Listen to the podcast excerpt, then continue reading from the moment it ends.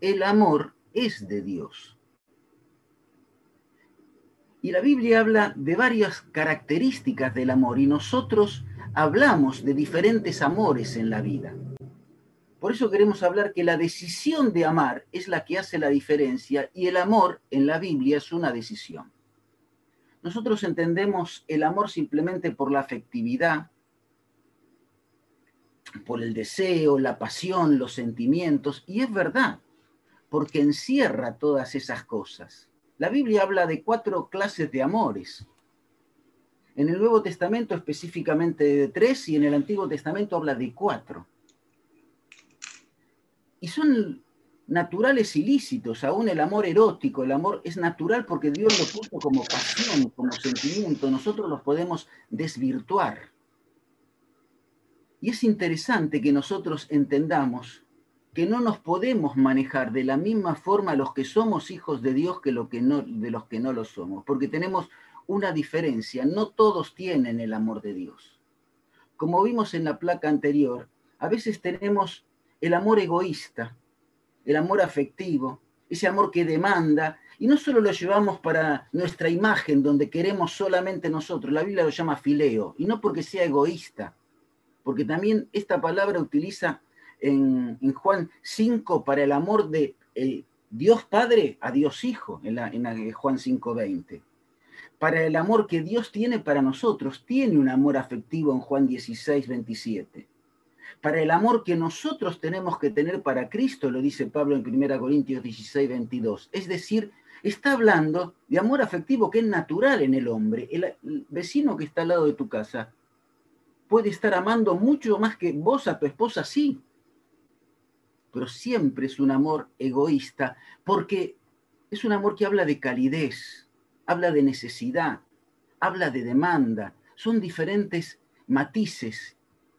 Y es natural porque Dios lo puso en la imagen que dejó en la huella de Adán, porque es el amor que Dios tiene.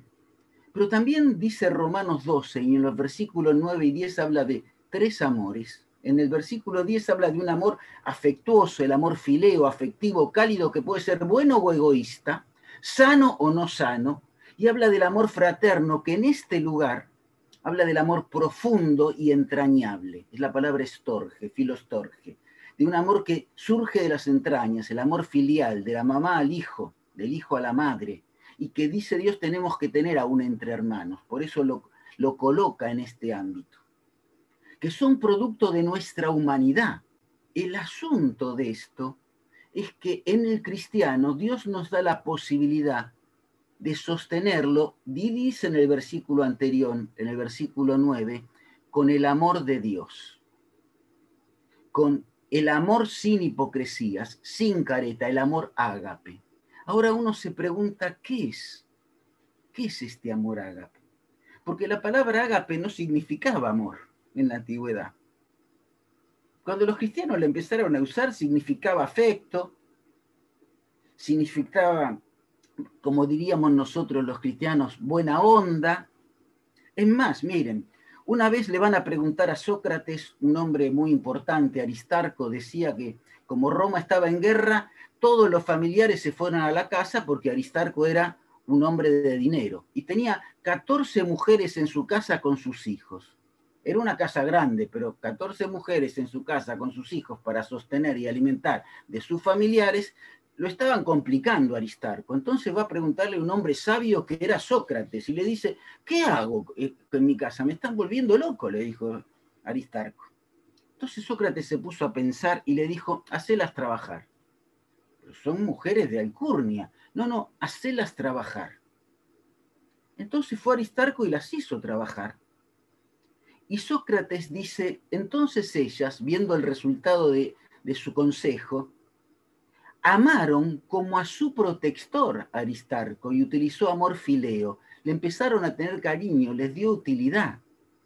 Esto hizo que Aristarco y estas familiares tuvieran afecto. Y sigue diciendo Sócrates, y él, Aristarco, las miraba a ellas con afecto y está hablando del amor ágape de un amor inteligente, un amor que le sirve.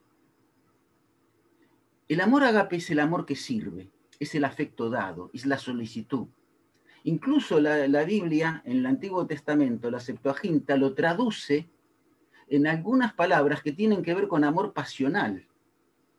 Porque el amor pasional también pasa por la cabeza. Y en el libro de Jeremías especialmente varias veces, que es otro tema, un tema de estudio no para hoy.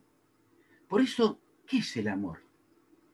El amor de Dios, que no tiene tu vecino y vos podés tener en todas tus relaciones y vínculos en tu vínculo familiar con tu esposa y tus hijos o tus padres, en tu vínculo hermanable con tus amigos y hermanos, en tu vínculo externo, en todas las relaciones y aún en los vínculos con, con los servicios y cosas que haces, tus trabajos y quehaceres. Mira lo que dice Mateo 5. Amarás a tu prójimo y aborrecerás a tu enemigo, lo que decían los judíos. Pero Jesús te dice, yo te digo, amá con amor ágape a vuestros enemigos y bendecía al que te está maldiciendo, hacerle bien al que te aborrece y orá por el que te ultraja. Versículo 45 dice, esto es lo que Dios quiere que vos seas, porque Dios hace salir el sol sobre los que son buenos y son malos. Ahora pregunta en el versículo 46, mira, porque si vos amás con este amor simplemente al que es tu familiar, al que, al que vos tenés buena onda, al que tenés amor fileo, cordialidad. Entonces, ¿qué recompensas tenés? Es fácil amar a un hijo cuando se porta bien, a una esposa cuando nos vamos bien, a un esposo cuando nos llevamos bien, a este hermano porque me cae bien. Pero dice, ¿no hacen lo mismo los publicanos? Cualquiera del mundo no hace esto. Ahora, si vos saludás, abrazás a vuestro hermano solamente, ¿qué haces de bueno? Ahora dice, el amor ágape es aquel que te hace perfecto, versículo 48. Y esto te hace parecerte a Dios. Por esto, acá describe lo que es el amor ágape. Y el amor ágape es algo que Dios nos regaló con el botiquín de la salvación. En la cruz nos dio las herramientas para tener una vida de victoria y una vida de potencialidad, para vivir la vida distinta. Y es, en ese botiquín vino el amor ágape que no lo tenías antes de conocer a Cristo. ¿Sabe por qué? Porque Juan 1.4 dice, el amor es de Dios. Y todo aquel que ama con el amor de Dios es porque se convirtió, nació de Dios y es porque conoce. Es una palabra que quiere decir, tiene experiencia, tiene relación y vínculo con Dios. Ahora, fíjate qué interesante. El amor es la herramienta que Dios nos dio, decíamos. Esta herramienta Dios manda que la usemos. Amá a tu prójimo, amá a tu esposa, amá a tu esposo, amá a tu enemigo. Y no está diciendo que quieras y cuides a aquel que te hace mal, sino que estés dispuesto a hacerle bien y a no lastimarlo. Por eso Dios puede mandar hacer eso. Solo lo podemos tener nosotros, este amor, es un privilegio y solo podemos experienciarlo, ponerlo en práctica ser vivo en nuestra vida si tenemos comunión con Dios. Si no, no lo podemos practicar, porque si no conocemos a Dios, si no estamos cerquitas de Dios, no podemos. No actúa Dios. Por eso somos un cristianismo inmaduro. No lo siento, no me gusta, no me tratan como quiero, hago esto, me escapo para acá, me escapo para allá, desvío esto. El cristianismo es así, no tengo tiempo Ahora, el amor de Dios solo puede ponerlo en práctica aquel que vive a Dios porque es fruto y virtud de la vida espiritual. Por eso el fruto del Espíritu es amor. No dice que el amor da los frutos. El fruto del Espíritu es amor. Es algo que Dios nos da y ya nos puso en la salvación. Y es el amor que puede bendecir y el que vos necesitas hoy para tener una vida madura y para tener una vida satisfecha. Cuando nos sentamos en la, casa, en la cama, ¿vieron? Y tomamos un whisky, ¿lo vieron que los americanos toman un whisky cada vez que se relajan? Cuando se ponen nerviosos toman un whisky, cuando se relaja toman un whisky. Ahora que por Netflix podemos ver películas europeas, toman también whisky, todo el mundo. Nosotros los argentinos es otra cosa. Pero bueno, eh, nos relajamos y nos sentimos bien cuando podemos permitir que el amor de Dios transite, renueve y pase por nuestra vida. Por eso es hora de dejar la niñez. ¿Y cómo hacemos para dejar la niñez? En primer lugar, necesitamos conocer a Dios. Porque si no conocemos a Dios en intimidad, no lo podemos amar a Él. Pablo podía pedir en sus oraciones en Efesios 3 que seamos totalmente capaces de comprender las dimensiones alto, ancho, profundo del amor de Dios, porque excede todo que conocimiento, dice una versión, sobrepasa toda la mente, no podemos entenderlo. Y necesitamos comprender eso para saber cómo actuar hermano y hermana, necesitamos trabajar y esforzarnos por la intimidad con Dios. Queremos esforzarnos por una intimidad con nuestro esposo o esposa, con nuestros padres o amigos, con otras cosas que, que deseamos y no la tenemos con Dios. ¿Cómo queremos que Dios nos bendiga? ¿Cómo podemos decirle a Dios, mira, ayúdame en este problema que tengo con aquella persona que vive al lado mío si yo no estoy con Dios que lo tengo dentro mío, no al lado, ¿eh? Dentro. si yo lo tengo encerrado bajo llave a Dios para que no opere y no me haga cambiar, me gusta vivir con las miserias, me gusta ser un nene demandante, dame, regálame. Y si Dios no nos da, ah, Dios no me está bendiciendo. Necesitamos conocer a Dios. Porque eso nos permite, en segundo lugar, conocernos a nosotros mismos y tener una buena visión de nosotros mismos. Pablo en Filipenses 3, cuando oraba, decía, para que sean llenos de toda la plenitud de Dios. Y no va a desnudar. Al sacarnos la careta o la ropa y mirarnos al espejo, vamos a ver las, las virtudes que Dios ve en mi vida, pero también los defectos que Dios ve en mi vida para no transferírselo a otro. No nos olvidemos que siempre lo que no nos gusta de nosotros se lo transferimos a la persona que tenemos al lado. Ella me hizo esto, él me hace esto, mi papá es así, mi mamá es así, mi, papá, mi tío es así. Siempre transferimos cosas. Necesitamos ponernos y ubicarnos en nuestro lugar. Por eso Dios dice, amarás a tu prójimo como a ti mismo. Necesitamos la medida, la vara justa para poder mirar al otro no desde nuestra necesidad afectiva, fileo, sino desde el amor ágape, el amor de Dios, aquel que puede hacerle bien y se satisface cuando, cuando hace bien. Jesús abrió el cielo para decir, este es mi hijo amado en el cual tengo complacencia y lo estaba enviando a la cruz. Pero te estaba haciendo bien a vos. Me estaba haciendo bien a mí. Este es el hijo amado porque Dios amaba con amor fileo a Cristo. Claro que le dolió enviar a su Hijo a la cruz. De tal manera amó Dios al mundo que lo envió. Pero no solo lo envió con amor ágape, con amor fileo, sino también con amor ágape. Aquel que sabe que estaba haciendo lo correcto. Aquel que sabe disciplinar a un hijo. Aquel que sabe poner las cosas en su lugar y hacerle bien al otro. Es hora de dejar la niñez los que somos cristianos y empezar a asumir las consecuencias y el costo de ser adultos. ¿Por qué? Porque necesitamos la disposición para hacer lo correcto y esto solamente puede darlo Dios. Pablo pedía en oración en Filipenses 1 que el amor de Dios, el ágape, abunde más y más en qué? En ciencia y en conocimiento, es decir, en la capacidad de pensar y en la forma de utilizar eso, de ponerlo en práctica en las circunstancias particulares de mi vida. ¿Para qué? para probarlo mejor, para hacer lo correcto, para hacerle bien al otro.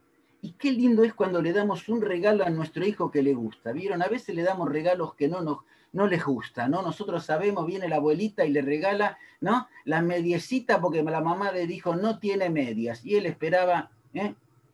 La PlayStation y la, la abuela vino con la mediecita. Pobre abuela, vino con todo entusiasmo a darle lo mejor al nene y la mamá contenta y el nene enojado. Bueno, cuando nosotros entendemos a Dios y nos entendemos a nosotros, podemos amar como Dios ama y tenemos libertad para hacerlo correcto, para hacerlo mejor, para probarlo mejor. Y como dice Pablo en Corintios, el que ama no hace nada indebido. ¿Vieron en Corintios 13? No hace nada que no corresponde. hace lo que corresponde, porque ese es el amor que nunca deja de ser, el amor ágape, el que según Romanos 12, versículo 10, sostiene el amor afectivo y el amor profundo. Y eso lo sostiene en un matrimonio, en una relación filial entre padres e hijos y en una relación hermanable, cuando el amor ágape de Dios está sobre todas las cosas. Por eso es importante. Porque el amor de Dios siempre es sanador, porque lo envió a Cristo a la cruz. Y para, que ama, para poder amar como Dios ama, hay que trabajar. Y Dios quiere que nos pongamos el estetoscopio para ver cómo está nuestro corazón. Porque siempre se lo ponemos al que tenemos al lado. A ver, vos andás mal. Qué fácil que le decimos, ¿no? Esto tenés mal, esto tenés mal. ¿eh? Si le preguntan a Mabel todos los defectos que tengo, no le alcanzan los libros del mundo para escribir mis defectos. Y tendría razón, no alcanzarían los libros del mundo para poner mis defectos. Y si le dicen que escriben las virtudes, la escribiría en, en, una, ¿no? en esos anotadores, vieron chiquititos, esos que venden de una página, ahí le, le alcanza para poner las virtudes. Pero el amor de Dios es aquel que nos permite a nosotros perdonar y perdonarnos. ¿Por qué? Porque el amor cubre las faltas. Cubre las faltas cuando yo amo como corresponde, evito que el hombre las cometa, que las cometa el otro, pero también disimula las que tiene y sabe ponerlas en su lugar. Porque el amor de Dios es sanador, sana y hace bien. En segundo lugar, el amor de Dios es protector. Dice en Efesios que Dios amó a la iglesia y se entregó a sí mismo por ella y la cuida. La palabra cuida es una palabra semejante a, a la calienta, la empolla. Es tierna con ello. El amor de Dios sabe dar lo que el otro necesita, lo que necesita el que está sufriendo al lado, lo que necesita aquel que está alegre al lado en ese momento o aquel que está equivocado. El amor de Dios sabe proteger. ¿Saben por qué? Porque Pablo es aquel que sabe que el amor de Dios es servicio. Por eso Cristo fue a la cruz por su esposa, por la iglesia con ese amor y lo que nosotros damos es servicio. El asunto es que cuando amamos con el amor de Dios, estamos contentos en servir. Estamos contentos en hacer lo correcto. Estamos contentos en pagar el precio y el costo de poner las cosas en su lugar. Nos hace bien. Y sabéis, Dios hizo esto en la cruz, para que vos y yo hoy podamos tener este privilegio de disfrutar esto en nuestra vida y reparar historias pasadas y construir historias nuevas y distintas, no soñadas, que quizás Dios soñó para cada uno de nosotros. Porque el amor de Dios nos hace crecer en definitiva. Porque dice que el amor de Dios sustenta a la iglesia y la cuida. Sustentar es criar, llevar a la madurez, sacarla afuera. Es una palabra en griego que quiere decir, la saca afuera, la saca para arriba. Qué lindo es crecer, ¿no? ¿Por qué seguimos jugando con los muñequitos y durmiendo con el osito?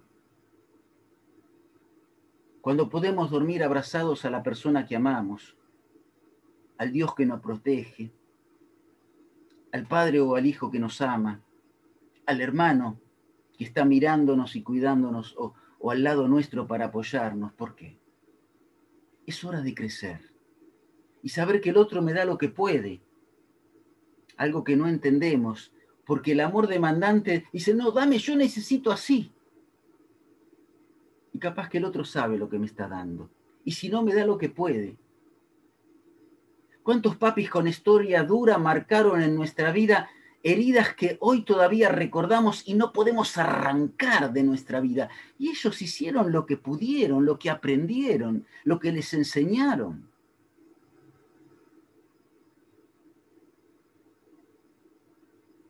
es lo que se puede. Qué lindo es cuando Dios nos da la oportunidad de ser grandes, de sentirnos grandes. Una vez estaba toda mi familia hablando y yo escuchando, era un chiquitito, escuchando detrás de la puerta. Y estaban hablando de sexo, de sexualidad, pero de, de, de cosas que pasaban.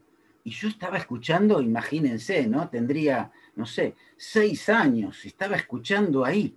Y se dieron cuenta que estaba yo. Entonces me llamaron, yo colorado como un tomate, ¿no?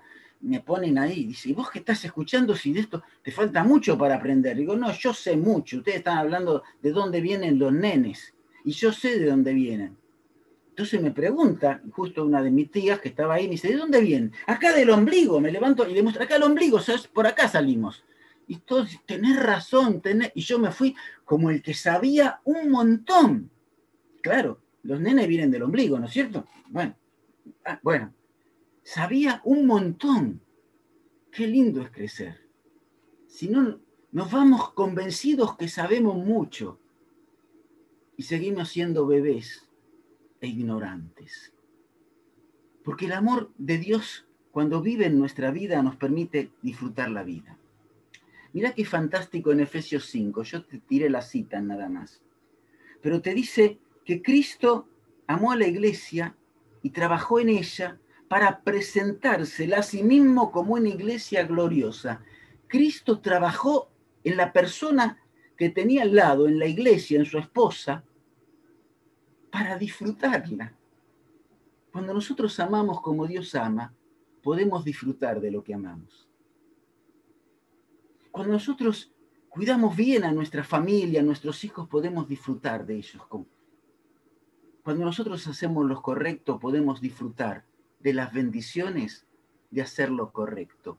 Qué lindo es entender lo que es el amor de Dios. Porque eso permite que haya afectos.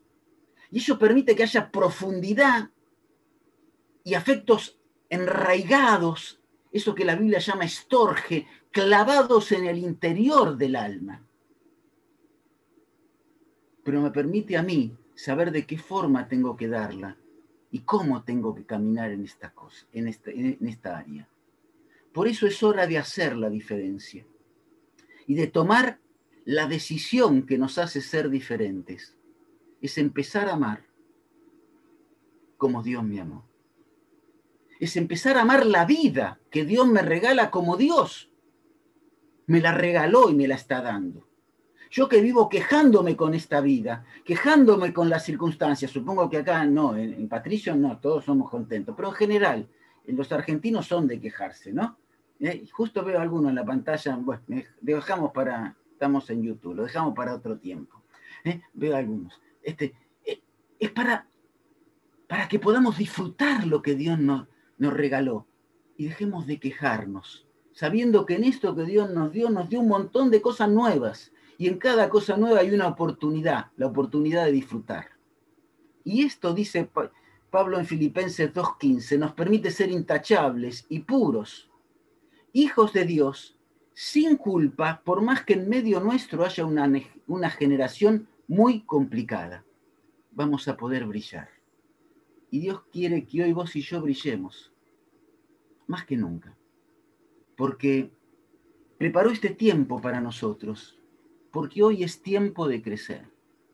Y este año de cuarentena, este año de incertidumbres, quizás fue un sacudón de Dios para que vos y yo empecemos a crecer. Y la única forma de crecer es aprender a amar como ama Dios.